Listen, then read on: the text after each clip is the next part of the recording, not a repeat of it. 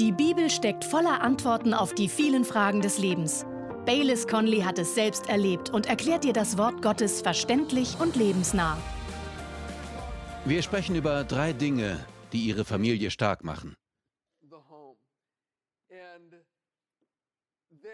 Sie können einen großen Einfluss auf unsere Beziehungen ausüben, sei es die Beziehung zwischen Mann und Frau, zwischen Kindern und Eltern oder Geschwistern. Diese Kräfte und ihr Einfluss wirken in jeder Beziehung im Leben. Sie werden sehen, dass diese Prinzipien auch in Ihren geschäftlichen Beziehungen, Ihren Freundschaften und jedem anderen Lebensbereich funktionieren. Wenn Sie glücklich verheiratet sind und eine gute Ehe führen, kann es noch besser werden. Wenn Sie eine schlechte Ehe haben, kann Gott Sie retten und sie in etwas verwandeln, das schöner ist, als sie es sich je hätten vorstellen können. Wenn ihre Familie zerrüttet ist, kann Gott ihnen helfen. Sie können zu einem Kanal werden, durch die Gottes Gnade in die Familie fließt. Wenn sie Single sind und heiraten wollen, kann Gott ihnen helfen. Wenn sie Single sind und nie heiraten wollen, hat Gott ein Wort für sie. Und das ist okay. Gott schenkt uns allen verschiedene Gaben und beruft jeden von uns zu einem anderen Leben, zu seiner Herrlichkeit. Wir beginnen mit der Kraft der Worte. Am Anfang der Bibel, in 1. Mose, finden wir die erstaunliche Schöpfungsgeschichte. Gott sprach und es wurde. Gott sprach und es wurde. Gott sagte und es war. Gott sagte und es war. Er rief die Sterne in Existenz, die Sonne und den Mond, sowie die Erde und alles Leben, das darauf ist. Gott sagte, es war. Gott sagte, es war. Gott sagte, es wurde. Und dann heißt es, Gott schuf den Menschen nach seinem Bild und seiner Art. Achten Sie auf die Reihenfolge. Gott sagte, es war. Gott sagte, es war. Gott sprach, es wurde. Gott sprach, es wurde. Dann erschuf Gott den Menschen nach seinem Bild und gab ihm die Fähigkeit, Worte zu sprechen. Er gab ihm gewissermaßen ein kreatives Wesen. Und die Wahrheit ist, unsere persönliche Welt und insbesondere die Beziehungen, über die wir sprechen, werden in großem Maß durch die Worte beeinflusst und bestimmt, die wir gewohnheitsmäßig sprechen. Worte sind Behälter. Worte können Freude, Hoffnung, Frieden enthalten. Sie können Glauben enthalten. Solche Worte bauen auf und bringen Leben und Wachstum. Aber Worte können auch Hass, Furcht, Verzweiflung, Bitterkeit, Boshaftigkeit und Zorn enthalten. Und solche Worte reißen nieder und zerstören.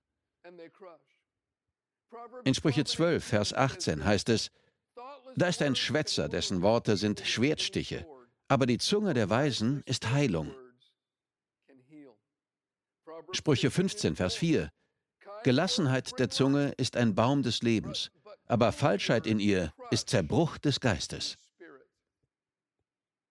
Die meisten Worte, die wir sagen, sind nicht neutral, auch wenn wir hoffen und glauben wollen, dass sie es sind. Die meisten Worte, die wir sagen, gehen in die eine oder die andere Richtung. Sie bauen auf und bringen Leben oder sie zerstören und bringen Tod. Die Worte Leben und Tod sind dafür nicht zu stark, denn die Bibel sagt in Sprüche 18, Vers 21, Tod und Leben sind in der Gewalt der Zunge, und wer sie liebt, wird ihre Frucht essen. Tod oder Leben. Die Art von Worten, die ein Mensch in sich trägt, die Dinge, die aus seinem Herzen kommen und ihren Weg auf seine Lippen finden, die Dinge, die er gewohnheitsmäßig sagt, bringen Leben oder Tod. Ich habe einen Freund, der seine Kinder, solange ich ihn kenne, jeden Tag zur Schule brachte. Inzwischen sind sie erwachsen, aber wenn er sie dort absetzte, sagte er immer, okay, sag es. Sie sagten, oh Dad. Er sagte, nein, sag es. Okay, ich bin ein Champion. Und er sagte, ja, das bist du. Du bist ein Champion. Du hast das Zeug dafür. Jetzt geh hinein und zeig es ihnen. Du musst wissen, dass ich dich liebe. Er verabschiedete sie an jedem einzelnen Tag mit diesen Worten. Freunde, solche Worte bewirken etwas und beeinflussen sie, wenn sie sie von ihrer Jugend an hören. Im Gegensatz dazu ist alles, was manche Menschen gehört haben, du bist dumm, was ist mit dir los, du bist wertlos, kannst du denn gar nichts? Ein Kind, das solche Dinge immer wieder hört, kann ebenfalls beeinflusst werden, aber in die falsche Richtung. Wir stellten schon sehr früh fest, dass auch im Herzen eines Zweijährigen schon viel Dummheit haften kann. Ich glaube nicht, dass Janet und ich, wenn wir die Kinder korrigierten, je zu einem von ihnen sagten, du bist ein schlechter Junge, du bist ein schlechtes Mädchen.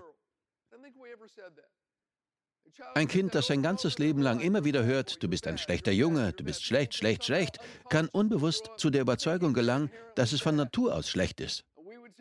Wir sagten ihnen, du bist ein gutes Mädchen, aber du hast eine sehr schlechte Wahl, eine schlechte Entscheidung getroffen. Alle schlechten Entscheidungen haben Konsequenzen. Du bist ein gutes Mädchen, das war eine schlechte Entscheidung.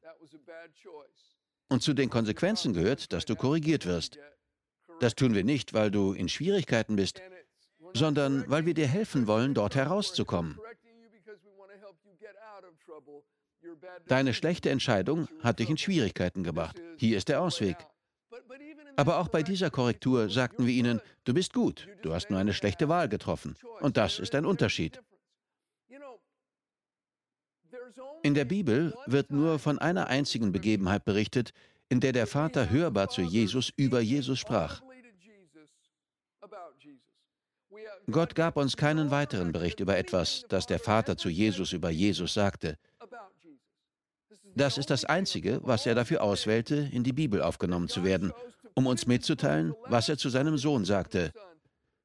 Das besteht aus drei Teilen. Du bist mein Sohn, den ich liebe und an dem ich wohlgefallen habe.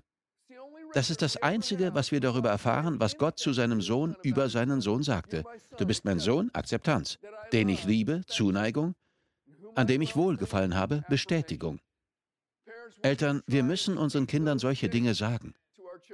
Akzeptanz. Hey, du bist mein Kind. Du gehörst zu dieser Familie, du gehörst zu mir. Zuneigung. Und ich liebe dich. Und selbst wenn sie sich in dem Moment nicht sehr gut verhalten, sagen sie, du hast das Zeug dazu. Du kannst das. Du hast alles, was nötig ist. Du hast Gutes in dir. Du hast Potenzial in dir. Bestätigen Sie sie.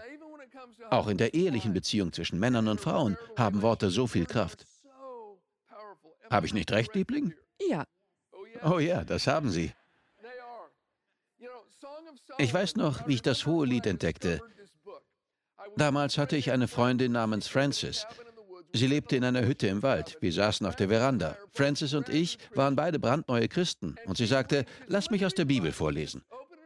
Sie schlug sie willkürlich irgendwo auf und begann zu lesen. Und das war zufällig das hohe Lied. Wir waren ganz neue Christen. Sie las und ich dachte, was? Ich sah sie an und sagte, warte mal. Ich weiß, was diese Metaphern bedeuten. Das ist ziemlich gewagt. Lies weiter. Ich war sehr überrascht von der Liebesgeschichte zwischen Salomo und seiner Braut Sulamit. Man braucht nicht allzu viel Vorstellungskraft, um diese Metaphern zu deuten. Sie sind sehr anschaulich. Das erste Kapitel ist interessant. Die Braut Sulamit spricht und lässt klar erkennen, dass sie bezüglich ihres Aussehens, ihrer Erscheinung, sehr unsicher ist.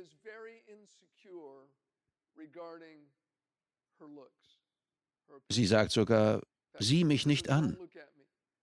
Ich glaube, sie verglich sich mit den verwöhnten, hellhäutigen Damen des Hofes und sagte, ich musste mein ganzes Leben lang in den Weinbergen arbeiten und die Sonne hat mich gebräunt, sieh mich nicht an. Salomo fängt sofort an. Lesen Sie es.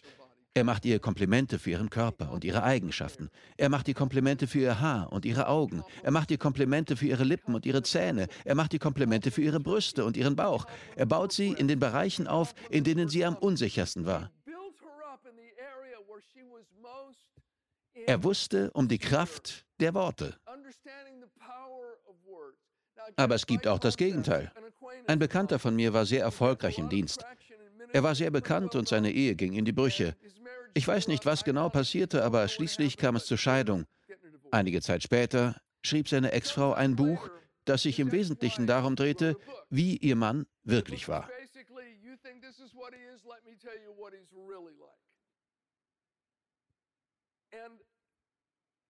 Ich las einen Teil davon, aber dann musste ich es weglegen. Sie sprach über ihre Hochzeitsnacht. Das war Jahre später. Sie schrieb, In unserer Hochzeitsnacht kritisierte er meinen Körper und machte sich darüber lustig, wie ich aussah. Natürlich war er ein Idiot, dass er das tat. Er hätte die Stichworte Salomos aufnehmen und ihr Komplimente machen sollen. Aber ich war sehr betroffen und bin es noch heute, wie diese Worte bei ihr ankamen und wie tief sie sie verletzt haben. Worte können schneiden wie ein Schwert. Wie wir gerade gelesen haben, so sehr, dass Bitterkeit in ihr aufstieg und sie diese entscheidenden Worte, die sie in ihrem Leben so tief verletzten, aufschrieb.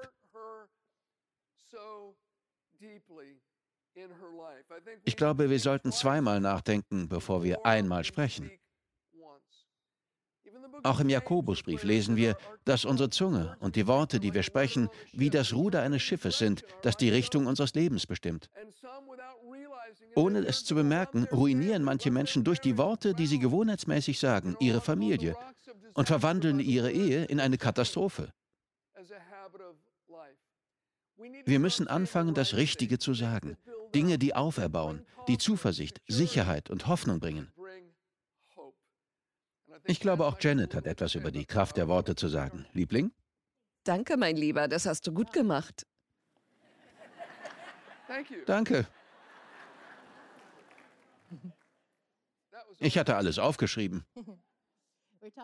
Wir sprechen über die Kraft der Worte. Und ich glaube, Worte bedeuten Frauen so viel. In der ehelichen Beziehung spricht vielleicht der sexuelle Teil mehr zu den Männern, aber Worte sind für die Frauen so machtvoll und sie beeinflussen uns alle. Worte haben Kraft. Und ich möchte sagen, jeder sehnt sich nach den Worten, die Gott zu seinem Sohn sagte, Du bist mein geliebter Sohn, an dem ich wohlgefallen habe. Wir sehnen uns nach Zuneigung, Akzeptanz und Bestätigung. Wir genauso wie unsere Kinder. Mein Vater war ein großartiger Mann. Er war ehrlich, er hatte eine hohe Moral, er arbeitete hart, er gab immer sein Bestes. Aber in meiner Kindheit sagte er mir nie, dass er mich liebte und nahm mich nie in den Arm. Er war sehr kritisch und es hatte immer den Anschein, als könnten wir nichts gut genug machen außer einem einzigen Mal. Ich weiß noch, wie wir alle um den Schreibtisch meines Vaters herumstanden. Wir sahen uns unsere Zeugnisse an und einer meiner Brüder sagte zu mir, Oh, du hältst dich wohl für sehr klug, weil du gute Noten hast. Mein Vater hielt inne und sagte, Moment mal, das ist etwas Gutes. Das war vor 50 Jahren. Ich weiß heute noch, wie mich das beeinflusste und wie sehr die Worte meines Vaters mein Herz berührten. Ich sehnte mich so sehr nach Worten der Bestätigung, der Anerkennung und der Liebe.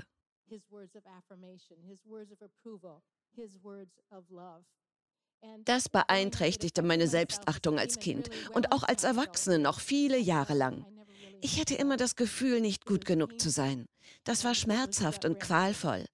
Vielleicht haben Sie ähnliches oder sogar noch Schlimmeres erlebt. Nachdem ich Jesus mein Leben anvertraut hatte und gerettet worden war, begann ich, meinen Vater zu umarmen und ihm zu sagen, dass ich ihn liebte. Da tat er dasselbe.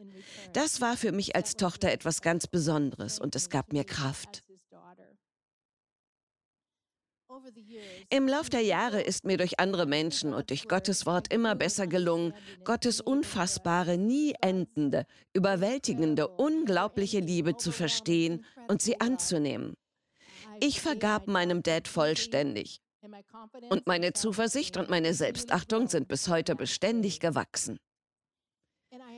Ich bin so dankbar, dass wir, wenn wir Jesus unser Leben anvertrauen, entdecken dürfen, dass wir einen himmlischen Vater haben, der uns rund um die Uhr so großzügig diese Worte der Zuneigung, der Bestätigung und der Akzeptanz gibt. Jedes Mal, wenn wir sie brauchen, können wir sein Wort lesen oder einfach zuhören. Und er wird uns erinnern. Du bist mein geliebter Sohn, meine geliebte Tochter, an der ich wohlgefallen habe. Ich bin so dankbar.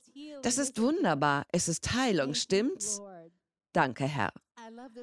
Ich mag den Vers Epheser 5, Vers 2.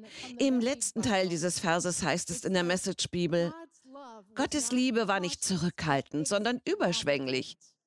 Er liebte nicht, um etwas von uns zu bekommen, sondern um uns alles von sich zu geben. Dann sagt er, so sollt auch ihr lieben. Er gab uns ein Vorbild. Er liebt überschwänglich mit Worten der Zuneigung, der Bestätigung und der Akzeptanz. Er will, dass wir dasselbe tun. Es gefällt mir, dass es hier heißt, er liebte nicht, um etwas von uns zurückzubekommen. Er liebt uns nicht, weil wir so gut sind oder etwas sehr gut gemacht haben.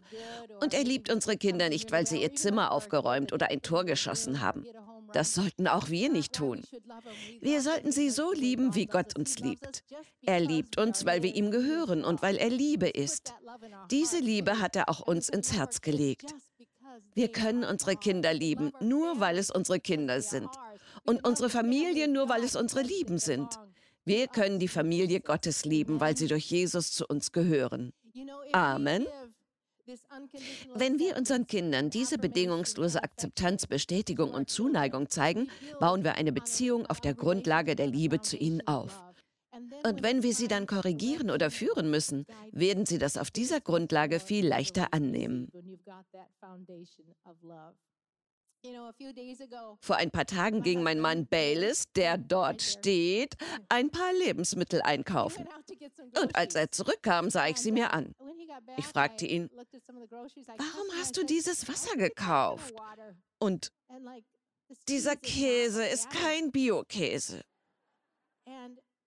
Und noch während ich das sagte, dämmerte mir, was tue ich? Ich sollte einfach dankbar dafür sein, dass er in den Supermarkt gefahren ist. Ich fühlte mich so schlecht. Sie haben recht, Sie haben recht. Aber ich fühlte mich so schlecht. Ich fühlte mich wie eine schlechte Frau, eine furchtbare Person. Ich beklagte mich nur. Die Wahrheit ist, niemand macht immer alles richtig. Jesus ist der Einzige, der perfekt ist. Und wenn wir etwas vermasseln, können wir zu Gott sagen, ich habe es falsch gemacht, es tut mir leid. Und er wird uns vergeben und uns reinwaschen. Wir können unserem Partner sagen, es tut mir leid, das war falsch. Unsere Worte haben Kraft. Es hat Kraft, wenn wir sagen, es tut mir leid, ich vergebe dir, ich liebe dich, bitte, danke. In unseren Worten liegt Kraft. Tatsächlich liegen, wie die Bibel sagt, Leben und Tod darin. Baylis?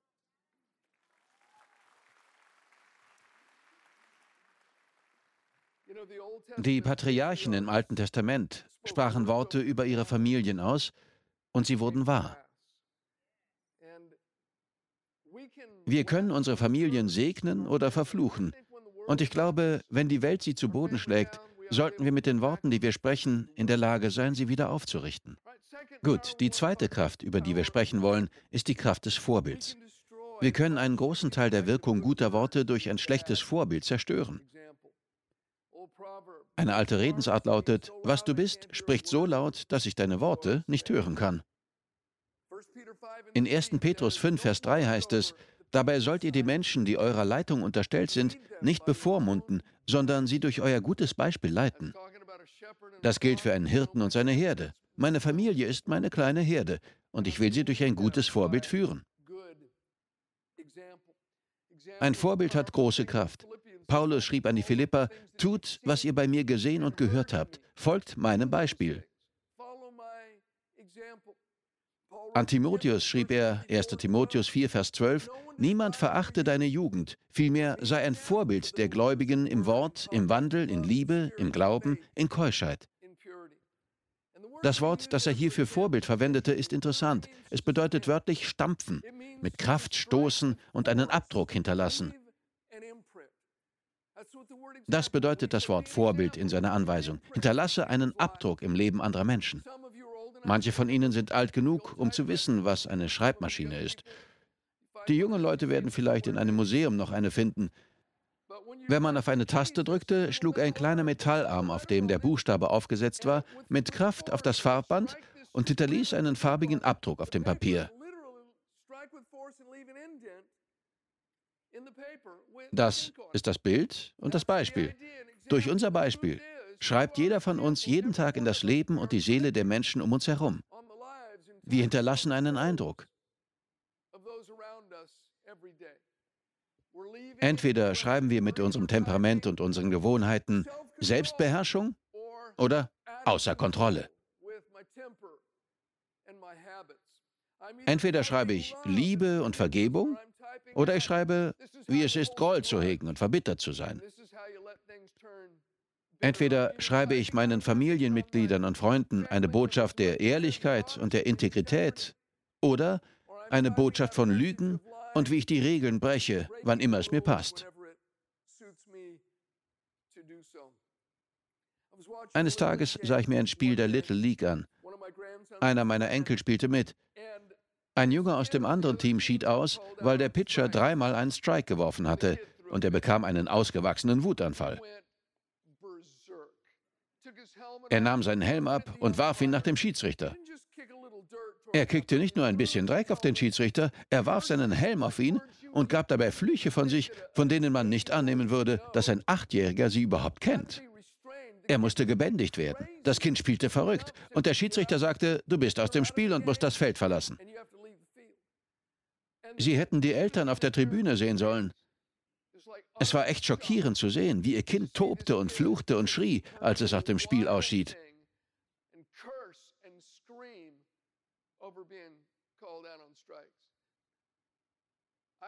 Ich war nicht im geringsten schockiert. Sein Vater war ein Co-Trainer dieses Teams und sechs Wochen vorher hatte ich gesehen, wie er dasselbe tat. Eine Anweisung des Schiedsrichters gefiel ihm nicht und er warf Dinge umher und fluchte und musste des Feldes verwiesen werden. Durch die Kraft des Vorbilds hatte er in das Leben seines Sohnes geschrieben und einen Abdruck auf dessen Seele hinterlassen, und er benahm sich genau wie sein Vater. G. Campbell Morgan war ein großartiger Pastor, Theologe und Autor. Er hatte fünf Söhne, die alle Prediger waren. Eines Tages war ein Gast bei ihnen zu Hause. Dieser fragte die Jungen, wer von euch ist der beste Prediger? Und sie antworteten einstimmig, Mutter. Mrs. Morgan hatte niemals in ihrem Leben eine formelle Predigt gehalten, aber ihr Leben war eine Predigt. Es war ein Beispiel dafür, was es bedeutet, Gott an die erste Stelle zu setzen und anderen mit der Liebe Christi zu dienen. Ihr Leben war ein Beispiel dafür, wie man Jesus nachfolgt. Vielleicht haben Sie kein gutes Vorbild, aber Sie können die Dinge verändern und für die kommende Generation, für Ihre Familie und Ihre Freunde ein Vermächtnis hinterlassen, indem Sie ihnen ein gutes Vorbild sind. Wir danken dir fürs Zuhören. Weitere Predigten sowie eine tägliche Andacht von Baylis findest du kostenlos auf baylis-conley.de. Gott segne dich.